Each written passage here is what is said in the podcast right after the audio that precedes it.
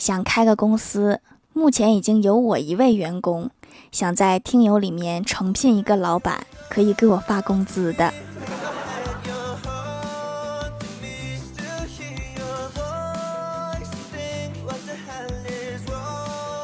Hello，蜀山的土豆们，这里是甜萌仙侠段的秀欢乐江湖，我是你们萌豆萌豆的小薯条。我有一个毛病，就是工作一会儿就会不自觉的拿起手机，其实手机里什么消息也没有，可能就是单纯的想摸鱼。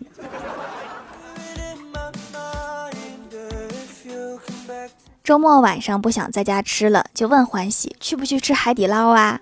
欢喜沉默了一会儿，淡定地说：“其实海底捞吃多了不是那么好，太油腻了，太刺激了，对皮肤不好，容易长痘。”我就赶紧补了两个字：“我请。”欢喜明显一愣，接着说：“但是话又说回来，嗯，几点呢？”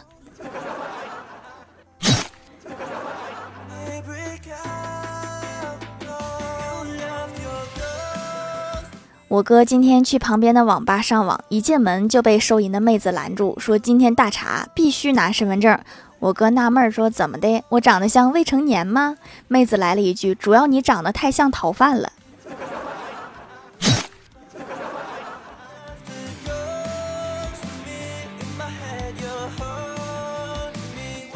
邻居家大姨的儿子二十九了，和他女朋友谈了一两年还没有结婚。一次闲谈，我就问大姨：“我说你儿子都二十九了，啥时候结婚啊？我还等着吃喜糖呢。”大姨回答：“我也着急呀，就等他女朋友离婚了。”啥啥啥？你说啥？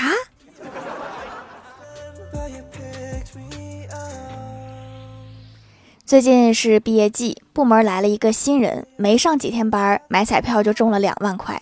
部门一个老油条就起哄让他请客，毕竟和大家都不熟，那个新人就以没带钱推辞了。结果老油条说没事的，图个喜庆，我可以借你的。然后当天晚上就花了三千多，然后第二天、第三天、第四天，那个新人都没来上班。这个老油条也不行啊。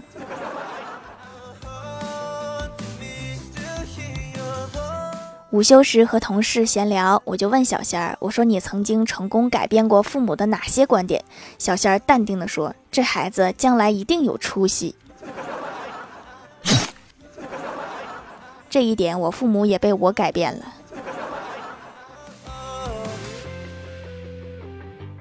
公司上个月刚招了一个应届毕业生，今天突然和领导提出辞职。领导问他为什么想要辞职，他说。因为最近想死，但是不想连累公司，真是一个无法拒绝的理由啊。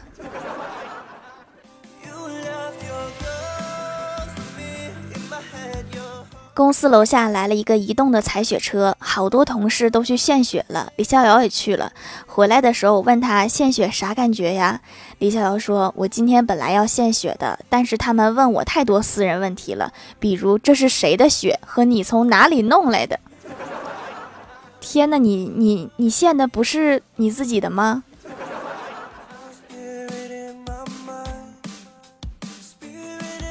今天是郭大嫂的生日，郭大侠带她去花店买花。郭大嫂说：“现在的花很贵呀，要不就拿花拍个照发朋友圈好了，省钱。”郭大侠点头说道：“老婆今天真乖。”结果郭大嫂说：“霞霞，我这么乖，是不是应该奖励呀？”郭大侠笑着说：“好的呀。”郭大嫂不好意思地说：“我最近看上了一个名牌包包，要不咱们还是看看花吧。”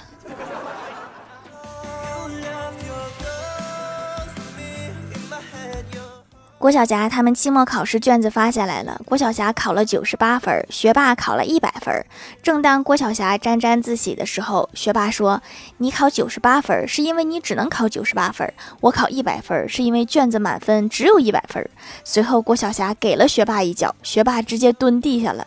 郭晓霞告诉他：“下次答案要给我发全了，别整小心思。”你们两个什么关系呀？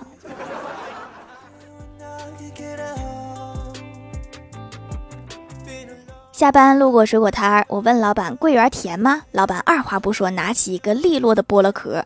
按照正常套路，我以为他会给我一个尝尝，结果我眼睁睁的看着老板把桂圆塞进了自己的嘴巴，然后含糊不清的和我说：“你放心买吧，特别甜。”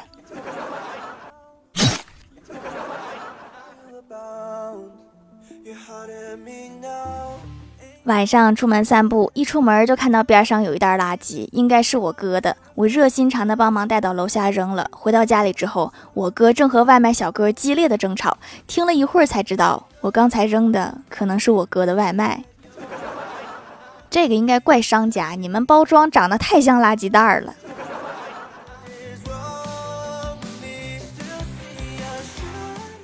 周末和一个乐队的歌手朋友一起吃饭，闲聊的时候，我说我也不懂乐队的组成，听网上说乐队里面贝斯手可能不是很重要。朋友说没组过乐队的人都会说贝斯手不重要。我打个比方，如果你们正在演出，你们点的黄焖鸡米饭到了，贝斯手不下去拿，你们晚上吃什么？这么说来，贝斯手真是非常重要啊。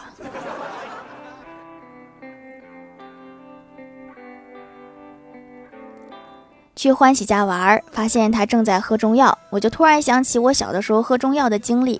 那是第一次喝中药，我发现里面有蟑螂，我当时想可能是中药的一部分，就给吃了。然后第二天吃第二包的时候，发现没有了。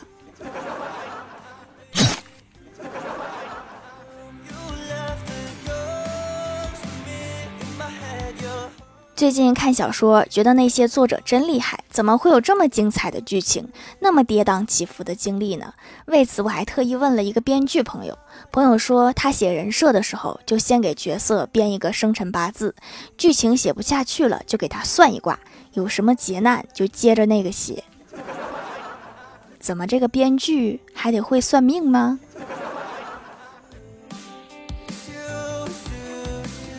嗨，蜀山的土豆们，这里依然是带给你们好心情的欢乐江湖。喜欢这档节目，可以来支持一下我的淘小店，直接搜店名“蜀山小卖店”，数是薯条的数就可以找到啦。还可以在节目下方留言互动，或者参与互动话题，就有机会上节目哦。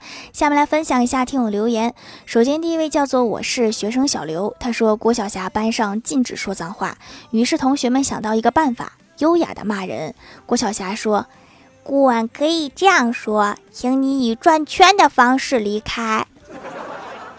可以是可以，就是没有什么气势。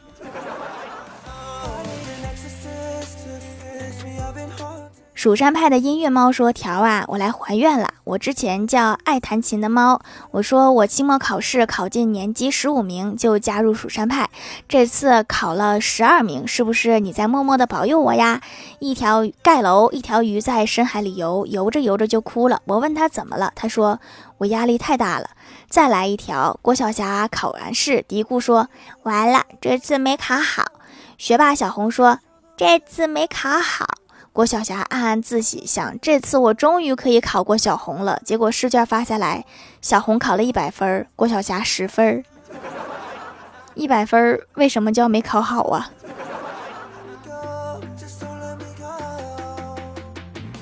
下一位叫做杨树下的狐狸，他说：“条条读我读我，我们九号出成绩，能帮我举一下土豆吗？本来觉得自己考的挺好的，但是我弟弟考了年级前二十名，因为我和他闹别扭了，所以我不服。我要求也不高，年级前十就好了，主打就是一个不能输给他，求求啦！对你弟弟来说，应该第十九名才是最气人的。”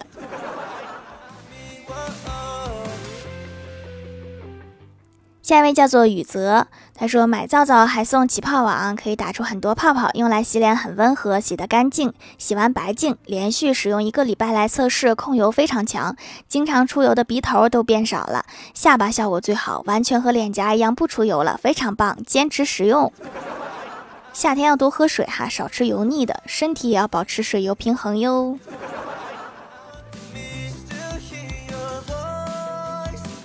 下一位叫做蜀山派爱妃，他说留个段子：一天，唐僧还是带着他的师傅去取经，悟空带着师傅，他们就跑去了铁扇公主那里。然后悟空说：“铁扇公主能借你的芭蕉扇用一下吗？”铁扇公主说：“没门儿。”于是他们被铁扇公主吹出了十万八千里。然后他们就取到了真经，完。你这个版本的《西游记》是不是看起来特别的薄？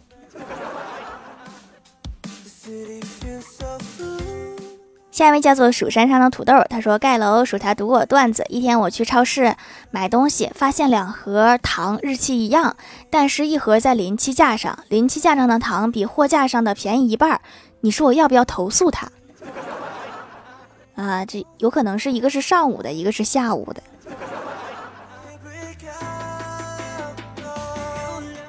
下一位叫做彼岸灯火，他说小伙拿到工资后发现少了五元钱，然后他很生气的去找会计，会计说上个月多给了五块钱，你忘记了吗？小伙回答说一个偶然的错误可以原谅，但是第二个是不能容忍的，就是非要那五块钱呗。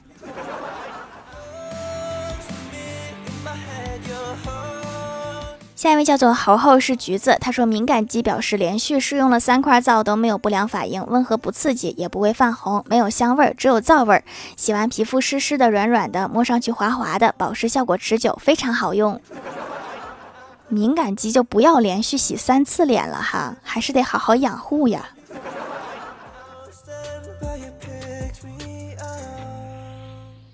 下一位叫做妈妈的妈妈叫爸爸。老师说，蜜蜂给花园添加了生气是什么意思？小明说，蜜蜂偷蜜，花儿生气。老师说，蜜蜂可是花的好朋友啊。小明说，花儿不生气，哪来的怒放呢？原来这几个词是连起来解释的呀。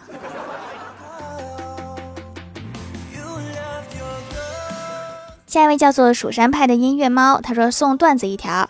学校考完试，同学 A 说：“呀，昨天的考试数学卷子背面第七题没有写。”同学 B 说：“背面有题。”同学 C 说：“昨天考的数学。”同学 D 说：“昨天考试啦。”有卧龙的地方必有凤雏。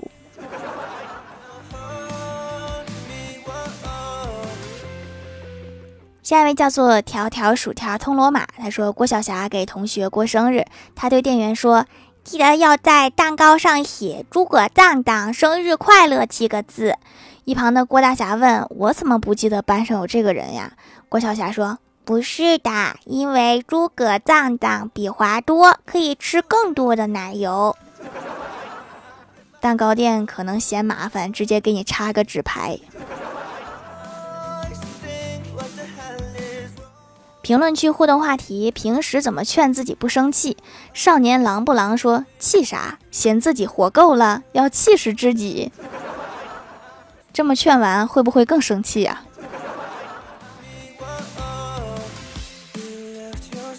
D A D W I N 说：“有些事无需计较，时间会证明一切；有些人无需去看，道不同不相为谋。世间事，世人度；人间理，人自悟。面对伤害，微微一笑是豁达；面对辱骂，不去理会是一种超凡。忍耐不是懦弱，是宽容；退让不是无能，是大度。计较生是非，无事己清净。愿人生如水坦然。条条读我。”道理我都懂，但是退一步，我越想越气。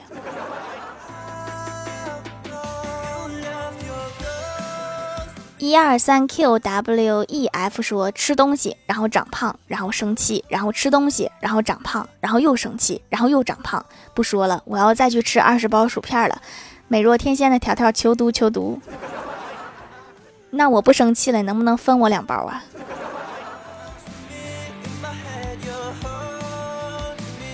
你的苏雅雅说要用爱去感化他们，难道这个就是传说中的以德服人是吗？条的乖乖女说拿半个月的零花钱买一堆零食哄自己，那后半个月怎么办呀？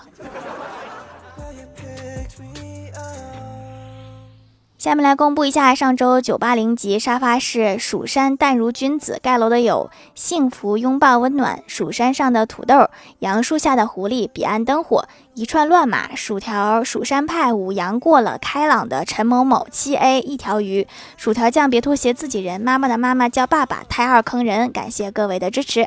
好了本期节目就到这里了喜欢的朋友可以来蜀山小卖店支持一下我。以上就是本期节目全部内容感谢各位的收听我们下期节目再见拜拜。